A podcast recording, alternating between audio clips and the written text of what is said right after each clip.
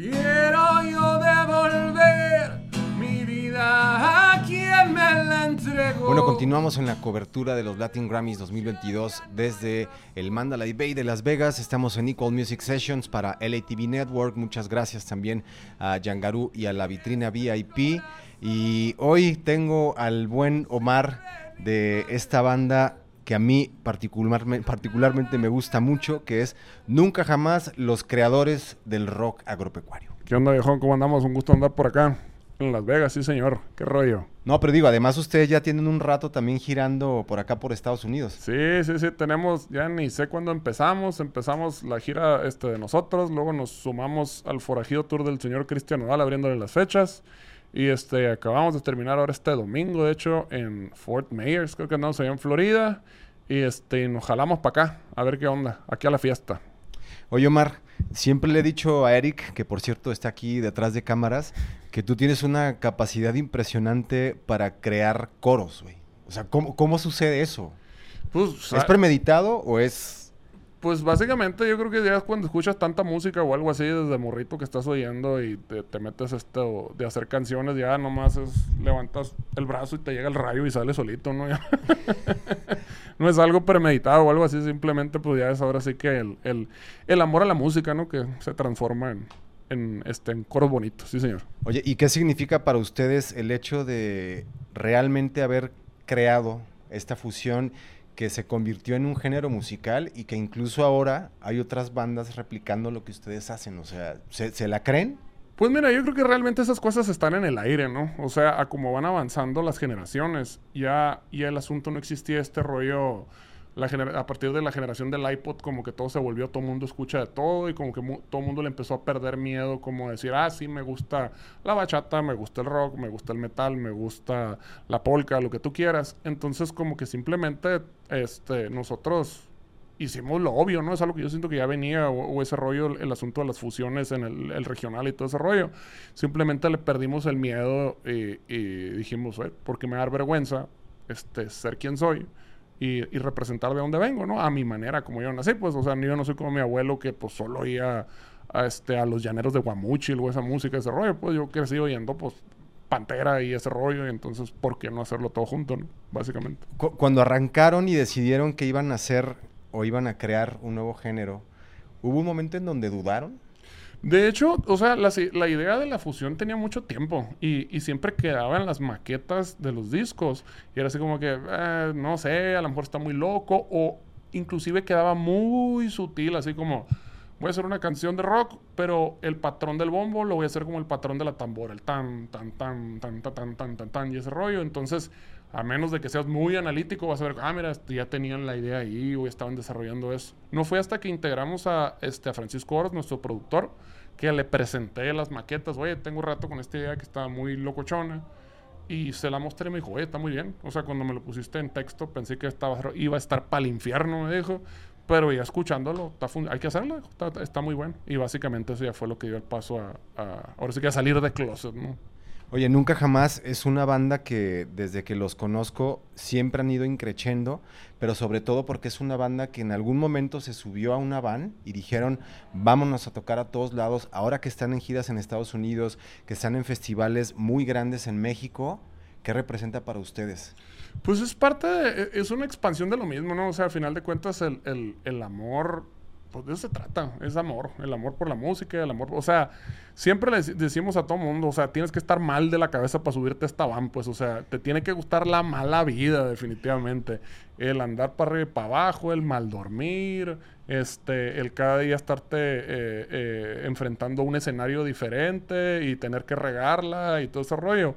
Es como un gusto por esa onda, entonces es como una consecuencia pues muy bonita de todo ese rollo, ¿no? Pero básicamente nosotros nos subimos a, este, a, este, a la van, digamos, en este tren, pues porque eh, era, era lo que nos nacía el corazón, no queremos hacer esto, no queremos hacer lo otro, no se hace lo que se hace lo otro, ¿no? Entonces, digo, ya, ya dijiste como las cosas negativas. ¿Cuáles son las cosas buenas, además? Pues las cosas buenas es que la, música te lleva a un montón de lugares que nunca hubieras llegado en tu vida. Así como, o sea, por ejemplo, ahora que estuvimos abriéndole a, a las fechas, estábamos en el Crypto Center en Los Ángeles. Y que, ¿cuándo íbamos a pensar nosotros que vamos a estar en el Crypto Center? Y, o sea, y quedarnos en el after ahí pisteando, en el Crypto Center, echando unos botes, solo, solo en el estadio de los Lakers, pisteando nosotros. Y como, joder, está muy, está muy bizarro todo eso, ¿no? Y como que la música es eso, pues, o sea, aunque no, ni, ni, siquiera necesitas estar en un grupo como que con cierto éxito o algo así. Si tú eres músico y tocas en un versátil o en los camiones o algo así, te van a llevar en alguna borrachera y vas a conocer este, gente nueva o este, algo vas a vivir extraordinario. Como que la música es una puerta mágica que te va a llevar a lugares que ninguna otra, este oficio te lleva como eso, ¿no? Y eso es como lo más bonito, yo creo, de la música. Oye, Omar, esta gira les va a dar mucho material para alienígenas ejidales, porque tienen que saber que ellos tienen un podcast que les recomiendo muchísimo que se llama Alienígenas Ejidales. Digo, ¿Va a haber algo de eso también sí, claro que sí, definitivamente. Eh, a la gente que ha visto el podcast hablamos de todo menos de aliens, ¿no? no se Básicamente se trata de divagar y pues sí, después de estos dos meses de estar este, aquí en, Estados Unidos dándole para arriba para abajo, pues hay muchas anécdotas. Yo creo que iban a ir saliendo al, al, calor de la borrachera ahí en Alienígenas Seguidales, ¿cómo no? Oye, después de tanto éxito, tanta gira, tanta música, ahora con qué sueñan. Digo, ya llegaron a un punto de su carrera donde no sé si lo imaginaban o lo visualizaron, pero ¿cuál es el siguiente reto? ¿Cuál es la siguiente meta para nunca jamás? Pues mira, es, eh, corre en dos sentidos eso, ¿no? O sea, obviamente siempre el rollo es tan arriba que, este, que podemos llegar a la montaña más alta, a esa vamos a llegar, sea cual sea, no tenemos problema. Pero en, en mi asunto personal, yo cuando terminé la universidad trabajé un año en oficina, dije, yo no quiero hacer esto, yo no quiero estar en una oficina encerrada. Entonces, para mí, cada día que no pase en una oficina y que lo pase arriba en el escenario, yo ya gané. Eso, para mí, esa es la definición de éxito, ¿no? Y, y si lo puedo prolongar hasta el día que me muera, ya, ya con eso me doy por bien servido.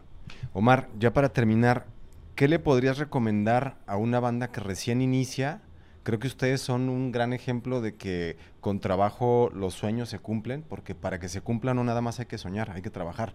¿Qué le podrías recomendar tú a esas bandas? Pues básicamente entender eso, o sea, e, esto es un trabajo, un trabajo en el que te permitan pistear si quieres, que eso no es muy normal, pero es un trabajo, ¿no? Y es un trabajo que requiere muchísimo esfuerzo y que requiere que veas todo esto como si tuvieras una empresa, como si hubieras puesto un puesto de tacos. No lo puedes ver como que, ay, voy a tocar la guitarra y, y ya va a ser todo eso. El asunto es de que si realmente no les tienes tanto, tanto amor, al punto que digas, puedo hacer esto aunque nunca logre nada en la vida, no lo hagas. Esa sería mi recomendación. Solamente si dices, aunque lo peor de lo peor pase, y este. Eh, y ese, si el peor escenario es el que termina siendo, no me importa, aviéntense de cabeza, tómenlo como una empresa y puro para arriba. Sabia decisión y sabia, sabia recomendación para los artistas.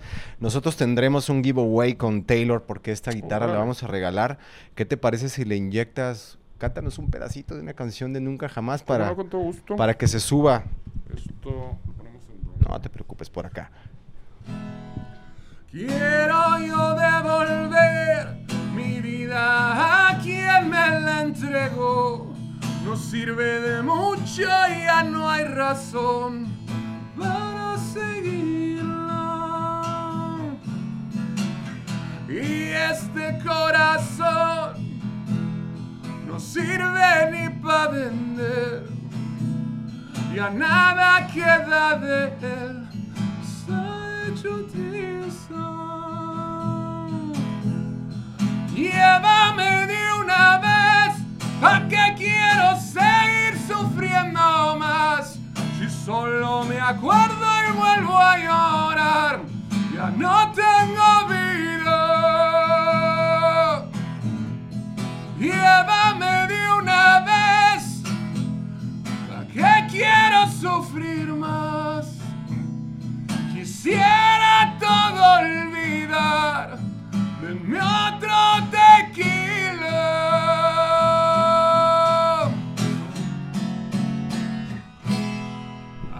Ese es un aplauso, ese es un aplauso.